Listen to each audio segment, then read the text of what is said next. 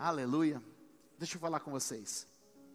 Bom, a pandemia veio e revelou muita coisa de muita gente, não é verdade? Revelou coisas boas, revelou coisas ruins. E uma das coisas que a pandemia revelou é que algumas pessoas têm um talento nato para a cozinha. Vocês viram as minhas produções, não é?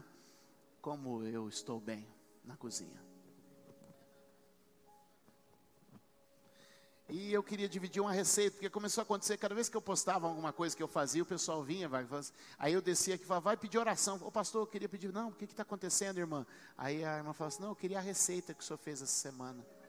Aí o povo parou de pedir conselho, parou de pedir oração, começou a pedir receita.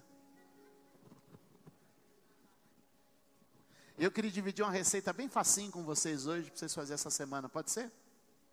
Põe a foto para mim aí, essa aí é a minha última receita.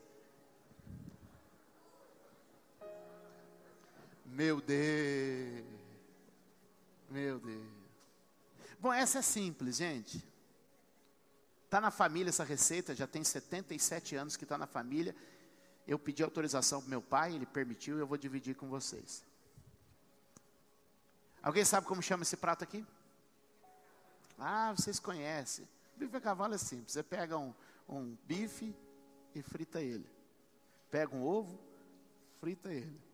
Depois põe o bife, o, o ovo, em cima do bife, está pronto seu bife a cavalo. Só tem uma coisa nesse prato que mexe comigo. O ovo vem da galinha.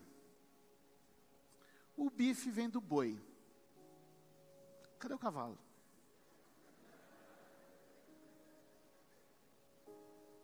Onde entra o cavalo nessa história? O cavalo entrou só com o nome. A galinha entrou com o ovo e a vida seguiu. Mas o boi, ele se comprometeu com a própria vida para que isso acontecesse. Três palavras para a gente ministrar hoje, uma palavra que eu queria dividir com você. Comprometidos. Esse é o tema da minha mensagem hoje comprometidos. Vamos dizer? Anote aí. Nominal, participante, comprometido. O bife a cavalo é uma figura de algo que eu quero dividir da igreja hoje. Quando alguém me pergunta hoje sobre igreja, como o senhor avalia a igreja? Como o senhor olha a igreja? E algumas pessoas são muito simplistas na resposta. E uns dizem assim: ah, boa era a igreja dos, dos, dos, tempos passados. Boa era a igreja dos tempos passados. Os hinos que a gente cantava, as orações que a gente fazia. Boa é a igreja dos tempos passados. Outros já dizem assim: não, boa é a igreja de hoje. E quando alguém me pergunta para fazer uma avaliação sobre a igreja, de modo geral, eu sempre digo: olha, meu ministério vai bem. Meu ministério vai bem. Mas se você quer saber sobre a igreja, eu tenho três respostas para essa pergunta. A igreja está mal. Está mal porque tem gente levando a vida de qualquer jeito, sem nenhum tipo de compromisso, vivendo apenas de maneira nominal. Sou evangélico, sou cristão. A igreja está mais ou menos. Porque no meio da igreja, assim como tem gente mal, também tem gente que vai levando a vida. Ele vem na igreja, frequenta, quando dá, traz uma ofertinha, não perde uma ceia. Mas ele segue a vida do jeito dele. E aí você pergunta, e aí, você vai à igreja? Ah, eu participo da igreja, sim, participo, a igreja é muito boa, Bispo Júlio ali, o cara, pô, 100%. Mas eu também posso dizer que a igreja vai bem. Porque embora tenha gente que está brincando com o pecado, levando a vida de qualquer jeito, embora tenha gente que está frequentando, levando, meio do banho-maria, tem muita gente comprometida, tem muita gente entregue, tem muita gente dedicada. Então, se você perguntar para mim como é que está a igreja, Está mais ou menos como um bife a cavalo. Tem gente que só leva o nome. Tem gente que participa, que coopera, mas não tem a vida envolvida. E tem gente que se entregou por inteiro. O que a gente precisa começar a refletir nesses dias é que tipo de igreja eu quero ser, que tipo de igreja você quer ser, que tipo de igreja nós queremos ser. Nós queremos ser do tipo de igreja que é apenas nominal. Queremos ser do tipo de igreja que participa, mas segue a vida do jeito que quer. Ou queremos ser do tipo de vida, de gente que entrega a vida e se derrama na presença do Senhor. Há anos atrás, quando se fazia a pesquisa do IBGE para saber o censo e sobre as religiões, você tinha católico praticante e católico nominal não praticante. Era uma das. Quando se tinha o evangélico ou cristão, não tinha essa ideia de praticante e não praticante, nominal e praticante. Se era crente, era crente. Mas hoje, quando a gente começa a ver, a gente tem católico praticante, católico nominal. A gente tem evangélico cristão praticante e evangélico cristão nominal. E justamente aqueles que muitas vezes vivem só do nome, muitas vezes vivem só do título, que escandalizam e envergonham o Evangelho de Jesus. E hoje eu não vim aqui apontar dedo para ninguém, nem cobrar nada de ninguém. Eu só vim dizer que Deus está te chamando para ir um nível mais fundo, para ir um nível além, para ir um pouco mais à frente. Posso ouvir um amém aqui nesta noite? Sabe por quê? Porque não dá para viver vida dividida. A Bíblia diz que não dá para a gente caminhar em dois caminhos, não dá para cochear em dois pensamentos. A Bíblia diz, meus amados, que ou há de amar um Senhor e odiar o outro, ou então você ama esse e odeia aquele. Não é possível servir a dois senhores, portanto, não dá para ter uma vida apenas nominal, ou uma vida apenas em parte, ou você está 100% comprometido com o reino de Deus, ou isso não dá, ou não funciona, ou não dá certo. Quer ver uma coisa? Abre comigo a sua Bíblia. Em Lucas capítulo de número 18. Verso de número 18.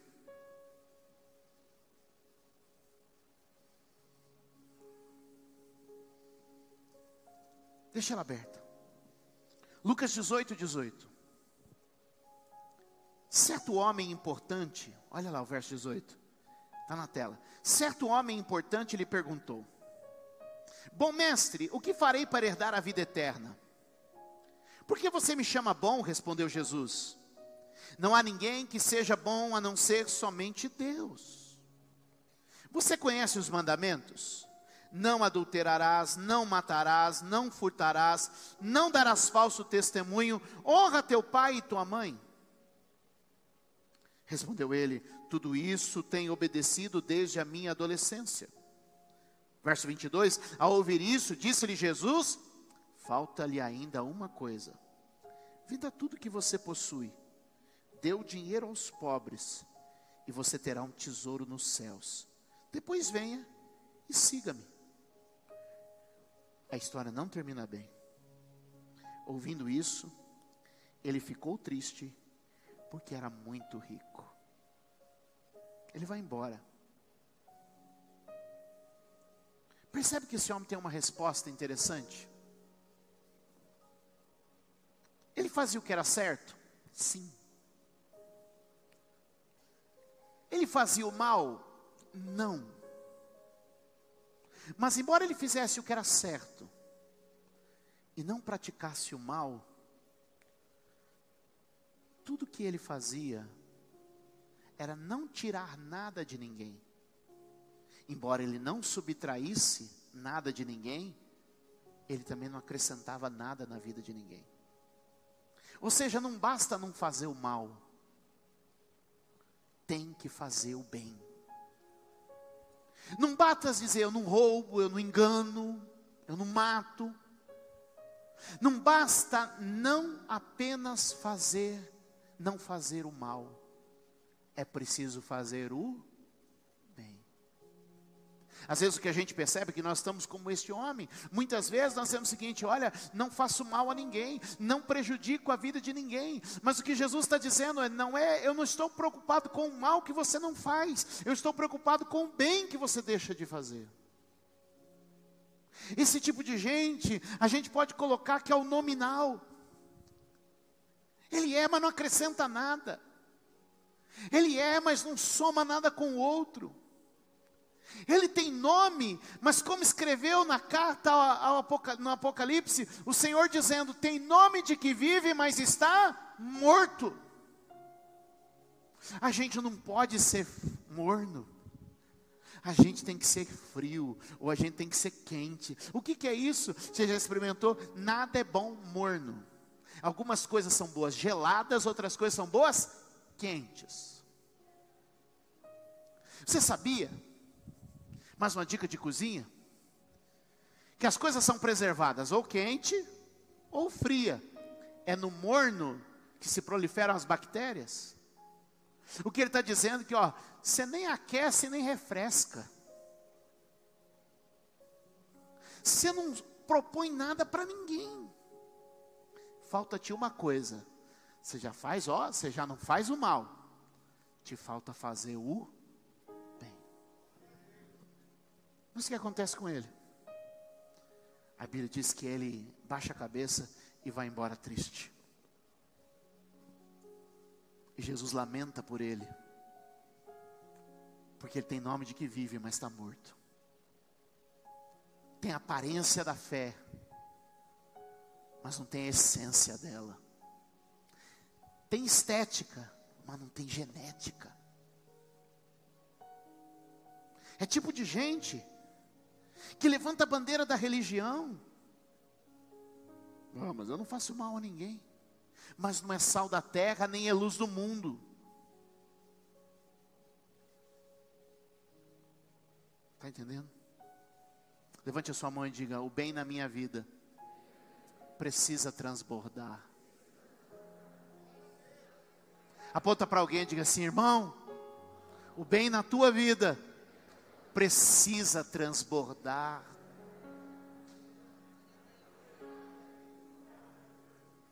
A gente precisa assumir uma natureza mais generosa, mais amistosa, de mão mais estendida, de socorrer quem precisa. Não basta dizer, eu vou na igreja, não faço mal para ninguém. A gente precisa fazer o bem para o outro. Quer ver um outro texto? Atos capítulo de número 5 verso de número 1. A igreja dos apóstolos em Jerusalém está rompendo. Os discípulos de Jesus, agora apóstolos de Jesus, estão pregando. E a Bíblia diz, meus amados, que havia muita graça derramada sobre eles. E os apóstolos davam com grande poder testemunho da ressurreição de Jesus. A Bíblia diz que no meio daquela igreja, ninguém dizia que alguma coisa era sua própria, mas que todos vendiam o que tinham, entregavam aos apóstolos, de maneira que todos eram supridos e atendidos. Naquela igreja, não havia entre eles necessitado algum. A Bíblia diz que um levita, chamado Barnabé, vendendo a propriedade que tinha, levou o dinheiro e depositou aos pés dos apóstolos. Então surge um rapaz chamado Ananias, junto com a sua esposa, que diz assim o texto: Um homem chamado Ananias, juntamente com, sua, com, com Safira, sua mulher, também vendeu uma propriedade. Observe isso. Verso 2. Ele reteve parte do dinheiro para si, sabendo disso, também sua mulher e o restante, também sua mulher e o restante levou e colocou aos pés dos apóstolos. Então perguntou a Pedro: Ananias, como você permitiu que Satanás, permitiu que? Satanás enchesse o seu coração a ponto de você mentir ao Espírito Santo e guardar para si uma parte do dinheiro que recebeu pela propriedade. Ela não pertencia a você. E depois de vendida, o dinheiro não estava sob o seu poder. O que levou a pensar em fazer tal coisa? Você não mentiu aos homens, mas sim a Deus. Olha para mim. Naquela hora, esse homem vende uma propriedade e a gente pode dizer o seguinte: ele cooperou, ele participou, sim ou não? Ele participou, mas ele guardou sua vida para ele. Ele disse: Eu participo, mas eu mantenho o controle. Eu participo, mas eu continuo conduzindo a minha vida como me interessa, como eu acho que deve ser. A Bíblia deixa claro de onde veio essa ideia. Essa ideia veio do diabo, Satanás. Essa ideia foi de um homem dizer assim: deixa eu me garantir, é melhor ficar com um pé atrás, um pé de apoio, para que eu possa me garantir. Esse homem é daquele que participa, ele põe o ovo. Ele não é só nominal, ele já fez alguma coisa. O outro não somou com nada, mas esse somou só em parte. Sabe, Deus é ciumento. Ele não aguenta dividir você com ninguém. Jesus disse assim: aquele que ama mais a pai, mãe, mulher, filho, marido, mais do que a mim, não é digno de mim.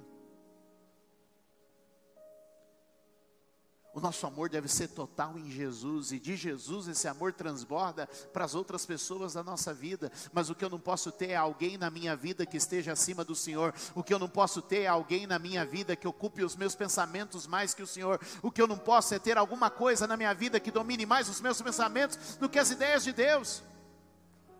Aquele homem, naquele momento, estava vivendo o que está escrito em Mateus, dizendo o seguinte: olha, você não pode servir a Deus e as riquezas. Ele disse: Deixa eu dar uma parte e ficar com a outra, porque eu preciso tocar a minha vida. E eu quero lembrar o que o apóstolo Paulo diz, quando ele diz: Não mais vivo eu, mas Cristo vive em mim, e a vida que eu agora vivo, eu a vivo na fé do Filho de Deus. É lembrar o que Jesus disse, dizendo assim: Olha, quem quiser achar a sua vida vai perdê-la, mas quem perdê-la por amor de mim vai achá-la. Às vezes a gente é como aquela receita que eu te passei. A gente dá o ovo e diz assim: Ó, eu ajudei, hein? Mas da minha vida cuido eu, do meu futuro cuido eu. E alguém pode perguntar: e vivia como este povo? O justo viverá da fé. E se ele retroceder, minha alma não tem prazer nele. Nós não fazemos parte daqueles que retrocedem para a perdição, mas fazemos parte daqueles que avançam para a conservação da alma e da vida. Ananias queria garantir tanto o seu futuro, queria salvar o seu amanhã, que não viu o amanhã chegar. E alguém pode olhar para mim e dizer assim: Mas pregador, cadê a graça de Deus nisso tudo? A graça de Deus está quando Pedro pergunta para ele: Foi isso mesmo? A graça de Deus está quando Pedro pergunta para Safira: Foi isso mesmo? Que dá a oportunidade de um arrependimento, que dá a oportunidade de voltar-se para Deus. Deus estava preocupado com o dinheiro de Ananias, Deus estava preocupado com o coração de Ananias. E eu quero te dizer que Deus não está preocupado com o seu dinheiro, com o que você pode ou não pode fazer. O que Deus está olhando hoje é o seu coração, se ele está perdido ou não, se Satanás tem voz nele ou não. Ele não está preocupado quanto que você toca, Ele não está preocupado quanto que você canta. Se você veio e entregou todos os seus dons e talentos, se você hoje deu o seu dízimo, Ele está dizendo: a minha preocupação é que alguma sugestão de Satanás continue crescendo dentro de você. E uma sugestão de Satanás é aquela que faz você desconfiar. E como é que Satanás me faz desconfiar? Falando mal de Deus? Não, Satanás faz você desconfiar dizendo que você precisa ter alguma outra coisa que lhe dê sustento. E o que eu vim dizer para você é que o Senhor é a tua fonte de sustento. O Senhor é a tua fonte de recurso, e que nenhuma mentira de Satanás vai pegar em você, e que nenhuma mentira do diabo vai pegar em você, mas que você vai continuar andando de fé em fé e de glória em glória. O que o Espírito Santo está procurando nesses dias são homens e mulheres comprometidos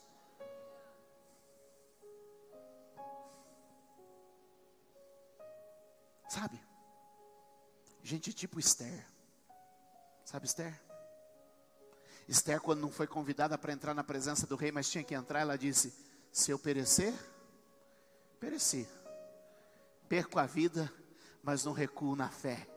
perco a vida, mas sigo adiante. Sabe o que Esther me ensina? Sair da zona de conforto. Talvez Deus hoje está dizendo para você: ei, você sabe que eu te coloquei em uma posição e não estava pensando em você, estava pensando no reino.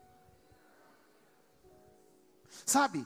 É Sadraque, Mesaque e Abidenego. Os três jovens da fornalha, conhece?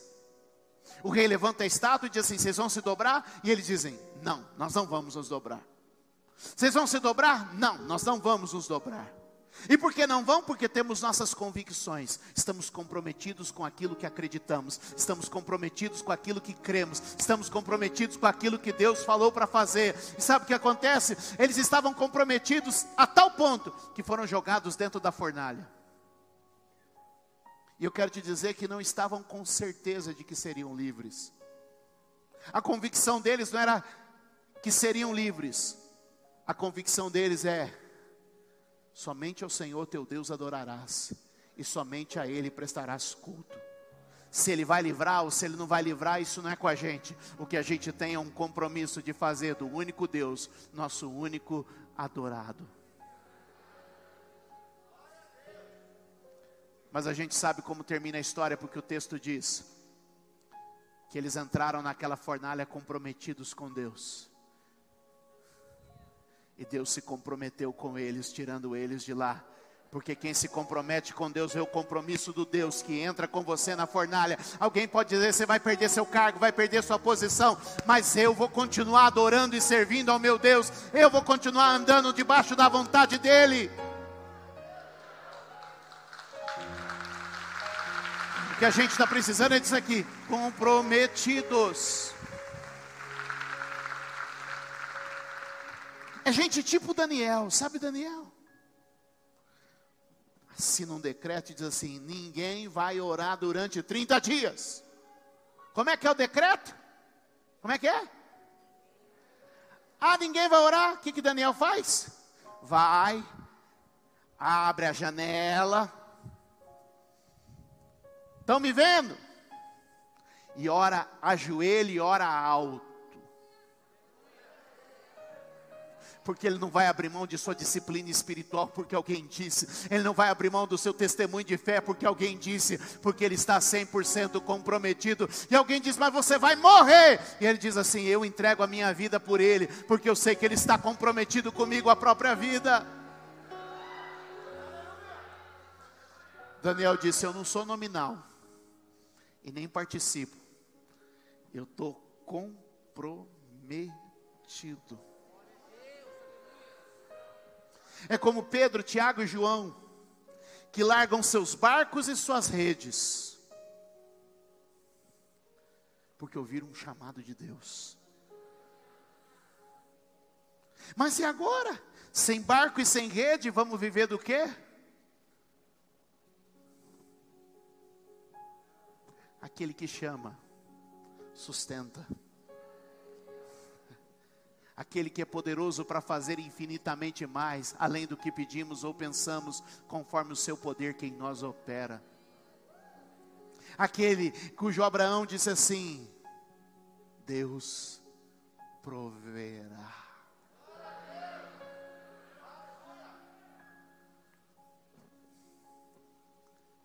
Eles deixaram seus barcos, eles deixaram suas redes. Mas não muito depois, quando aquele jovem rico baixou a cabeça e foi embora com todo o seu dinheiro, Jesus olhou para ele e disse assim: Fique tranquilo, não há quem tenha deixado barco, casa, fazenda, dinheiro, família, por amor de mim e do Evangelho, que não veja ainda nessa vida cem vezes mais. E no reino vindouro a salvação. Levante a sua mão e diga: Ele está comprometido com os comprometidos. De novo, Ele está comprometido com os comprometidos. É tipo um Zaqueu, sabe Zaqueu? Que entra em casa, põe um jantar, todo mundo conhecia ele como avarento, ganancioso. E ele diz assim: gente, gente, se eu roubei alguém, Eu estou tão comprometido com esse evangelho que se eu roubei alguém, pode me procurar. Eu restituo quatro vezes mais. E metade do que é meu, eu divido com os pobres. Porque eu sei que o reino de Deus é reino de justiça. E eu não posso conviver com injustiça. Levante a sua mão e diga: Eu estou comprometido com a justiça do reino de Deus.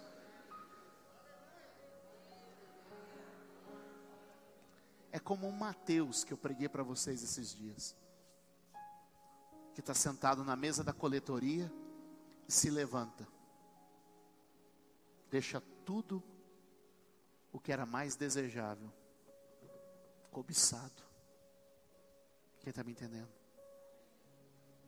Ele abre mão das vantagens que Roma lhe dava. Ele troca o império pelo reino.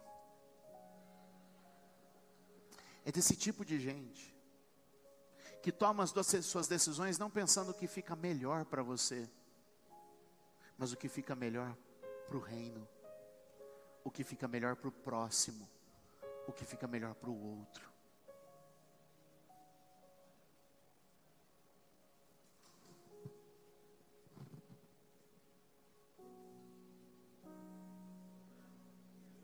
Sabe o que nós estamos precisando? Põe de novo a foto para mim, Cauê. Põe de novo a foto. Eu vou dizer para você. A gente não está precisando de gente que só dá o nome e nem aparece. A gente não está precisando de quem dá uma parte e segue a vida. A gente está precisando de quem se compromete de verdade. Deus te trouxe aqui hoje para falar essa palavra no seu coração. Não é mais tempo de ficar dividido. Não é mais tempo, pode tirar. Não é mais tempo de ficar com seus pecados guardados e escondidos. Não é mais tempo de ter alguma coisa dominando a sua vida e o seu coração. Já não é mais tempo disso. É tempo de ser 100% de Deus. É tempo de se entregar 100% a Ele. É tempo de viver 100% para Ele. É tempo de viver 100% diante do Senhor. É tempo de andar com Ele em tudo. É tempo de viver com Ele em tudo. Quer ver? 1 João capítulo de número 3.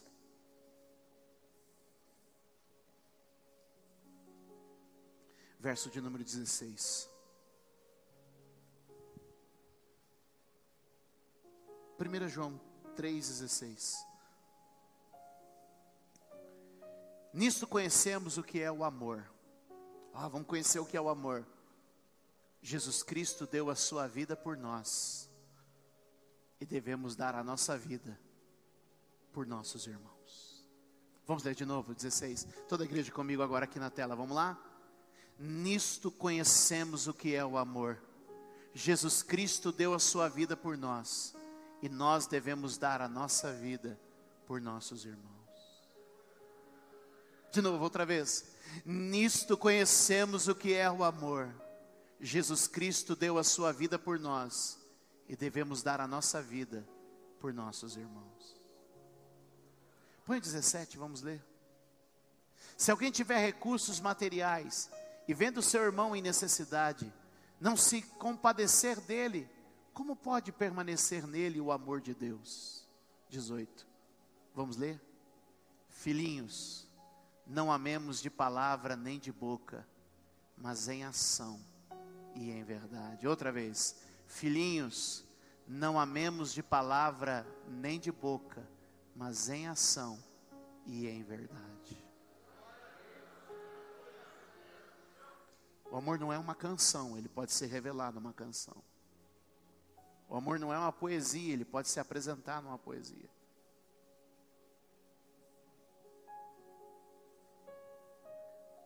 O amor é um gesto prático que favorece o outro.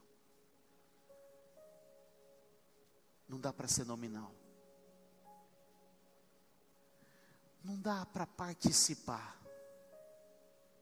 A gente precisa se comprometer de forma prática e efetiva para que verdadeiramente Cristo se manifeste em nós.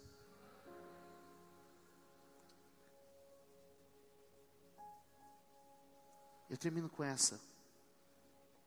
1 Coríntios capítulo 15, verso 58. O louvor pode subir. A igreja pode ficando em pé. Marque isso na sua Bíblia.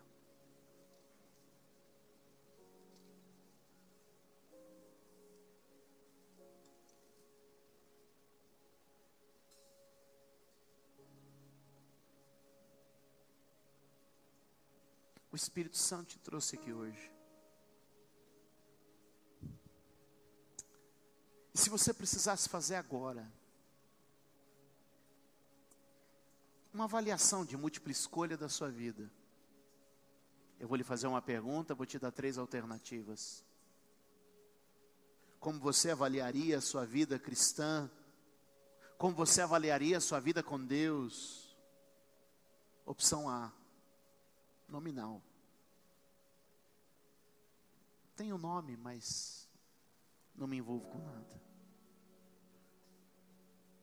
Opção B. Me envolvo, desde que não me atrapalhe. Opção C. Eu estou comprometido.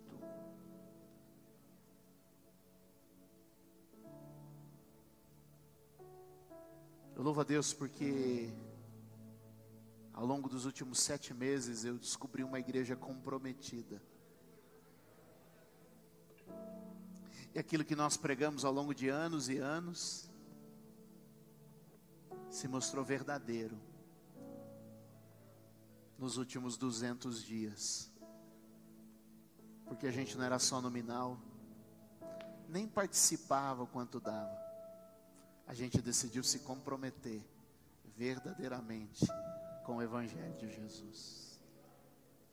E se um dia alguém me pergunta, vale a pena?